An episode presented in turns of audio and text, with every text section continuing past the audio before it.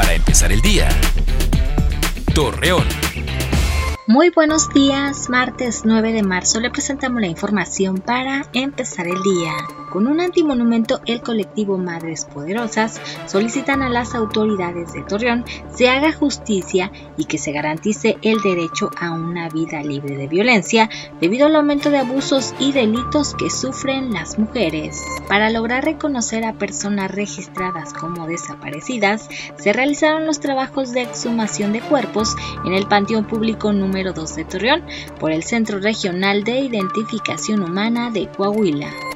Con el fin de prevenir la violencia hacia las mujeres, Daniela Valdés Flores, estudiante de diseño gráfico en La Laguna, desarrolló el violentómetro digital que consiste en una encuesta para detectar las agresiones que pudieran estar viviendo.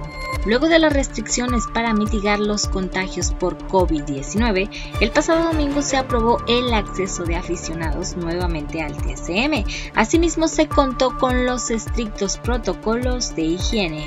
Jorge Luis Candelas, jefe de la jurisdicción sanitaria número 2, indicó que se espera que este día se concluya con la aplicación de la dosis de la vacuna contra el COVID-19 para los adultos mayores del municipio de Lerdo.